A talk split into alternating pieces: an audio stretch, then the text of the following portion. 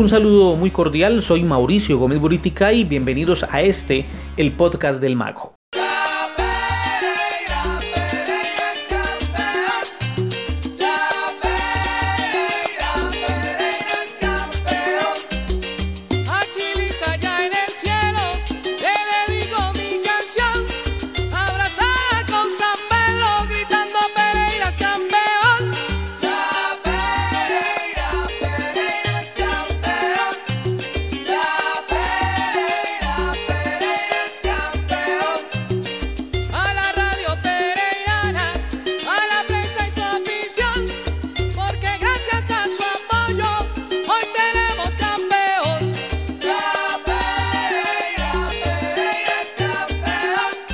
Comenzamos de esta manera la información referente al Deportivo Pereira a través del formato podcast, un formato que ha venido adquiriendo mucha fuerza y que ya hemos trabajado incluso desde el año pasado en Pereira con la información del conjunto Matecaña.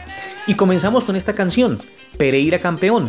Es de una orquesta pereirana, Johnny su Sonora, y es una canción que fue compuesta por su director, John Jairo Hurtado, que es entre otras uno de los hinchas más reconocidos del equipo, es asiduo eh, visitante del Estadio Ran Ramírez Villegas y compuso y grabó esta canción en el año 2000 para el título y el ascenso de aquella temporada, aquel equipo recordado eh, por todos, dirigido por Walter Aristizábal y que alcanzó el, el ascenso hace 19 años. Y calza perfecto para lo que se vivió con el Pereira en el año 2019 que más quiere al Deportivo Pereira, Hurtado.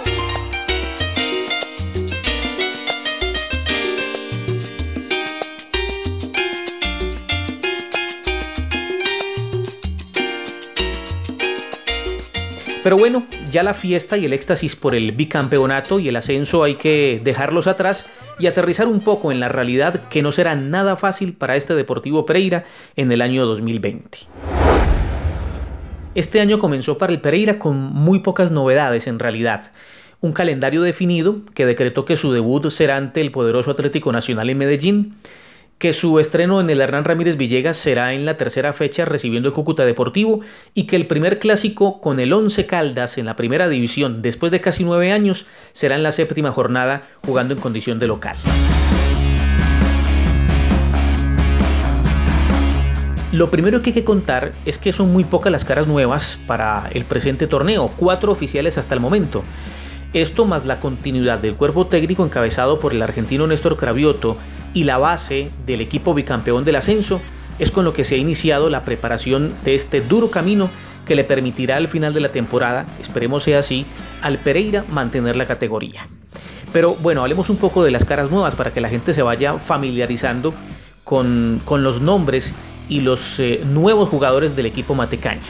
Las cuatro nuevas incorporaciones hasta el momento son Camilo Andrés Mena, delantero de 17 años de perfil derecho y procedente del Tigres de la B, y quien llega a poner una cuota de juventud a la experiencia de la línea de ataque liderada por Diego Álvarez y Jairo Molina.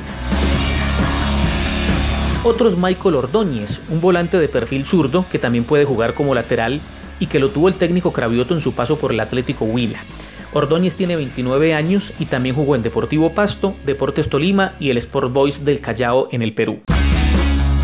Y llegaron dos defensores centrales de experiencia a una posición que, desde luego, y creo que fue un clamor general, presentó muchas falencias en la temporada anterior. Ellos son Jonathan Lopera, de 32 años, de perfil derecho, y ex Águilas Doradas, Deportivo Pasto, Independiente Medellín y Táchira de Venezuela. Y el otro central es Felipe Cardosa, un zurdo de 34 años y con palmarés en equipos como Universidad Técnica de Cajamarca del Perú, Deportes Tolima, América de Cali y el Atlético Huila, donde también fue dirigido por el estratega Matecaña. Hay un quinto jugador que ha estado entrenando con el equipo, pero que aún no se ha oficializado como contratación. Se trata de Wilfrido de la Rosa, un delantero de 26 años que jugó el año pasado con el Deportivo Pasto. Vamos a escuchar a dos nuevos jugadores para que ustedes también de paso vayan codificando su voz y conozcan sus opiniones con relación a la temporada que está por comenzar en la Liga Betplay. A propósito de la Liga Betplay, hay que decir que es el nuevo patrocinador del fútbol colombiano, ya no será Liga Águila, Torneo Águila, sino Liga Betplay. Eh, es una casa de apuestas que ha mm, entregado una suma considerable de dinero y a partir de este 2020 será el patrocinador del fútbol colombiano. El primero de los que vamos a escuchar es eh, Camilo Andrés Mena, el jovencito delantero de 17 años que habla de esta manera de la expectativa eh, que tiene con eh, el Deportivo Pereira Camino de la temporada 2020. La verdad estoy muy contento por la llegada, por, el arropamiento que me, han tenido los muchachos, el, cuerpo técnico, la junta directiva. Estoy muy contento por llegar a este gran club, a esta gran, esta gran institución. Pienso, pienso hacer las cosas bien, eh, dejar el nombre de Camilo Andrés por, por, el alto. Eh, pienso seguir con la tranquilidad que he tenido. Eh, estoy muy contento por llegar, la verdad. Muy bien, ahí escuchamos entonces al joven delantero de 17 años. El que sí habló del duro reto de acortar los 12 puntos de diferencia con relación al inmediato seguidor en la tabla del promedio del descenso y del debut ante Nacional fue el volante Michael Ordóñez.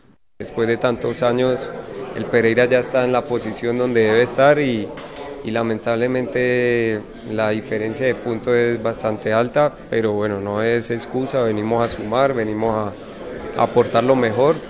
Eh, Ahora nos encontramos con la primera fecha contra un grande, que es una motivación de visita en cancha de ellos. Vamos a prepararnos de la mejor forma para poder eh, contrarrestar esos jugadores importantes que ellos tienen y nosotros con nuestras armas poder contragolpearlos. El volante o lateral caleño también habló de su conocimiento con el técnico Cravioto. Conociendo un poco de lo que de lo que ya venía trabajando el profe en Atlético Huila, conozco las características de él y cómo enfrentar a, este tipo de grandes, donde lo peleamos en una semifinal, donde le hicimos daño y, bueno, seguramente que ya en el transcurso de, toda la pretemporada vamos a prepararnos para, para ese primer partido que es fundamental sumar de a tres.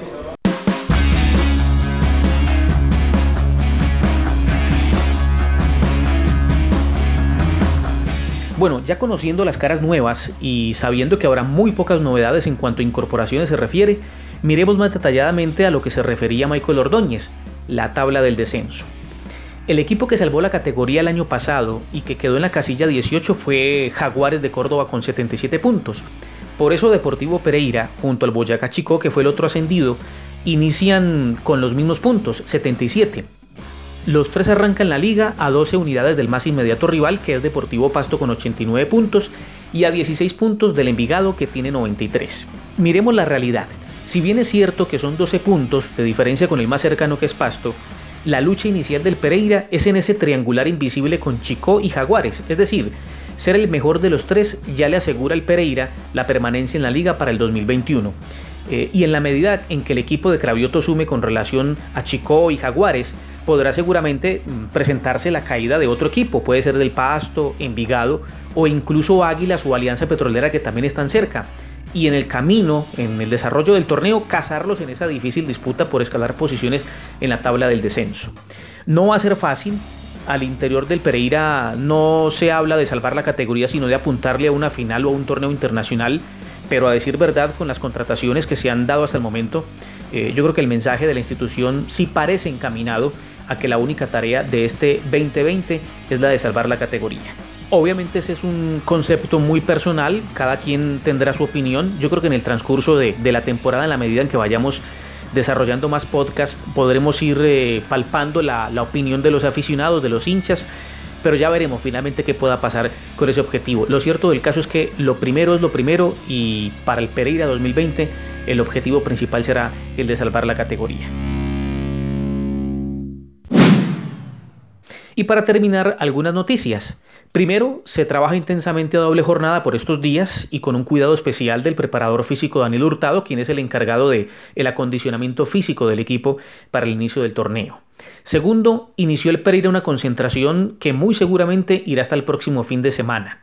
Y tercero, Está ratificado el partido de pretemporada, el único hasta ahora de preparación, que será el próximo domingo, el 12 de enero, ante el Once Caldas en Palo Grande a las 3.30 de la tarde. Un detalle con relación a este partido. Sí se va a cobrar el ingreso al aficionado, pese a que se había dicho inicialmente que no.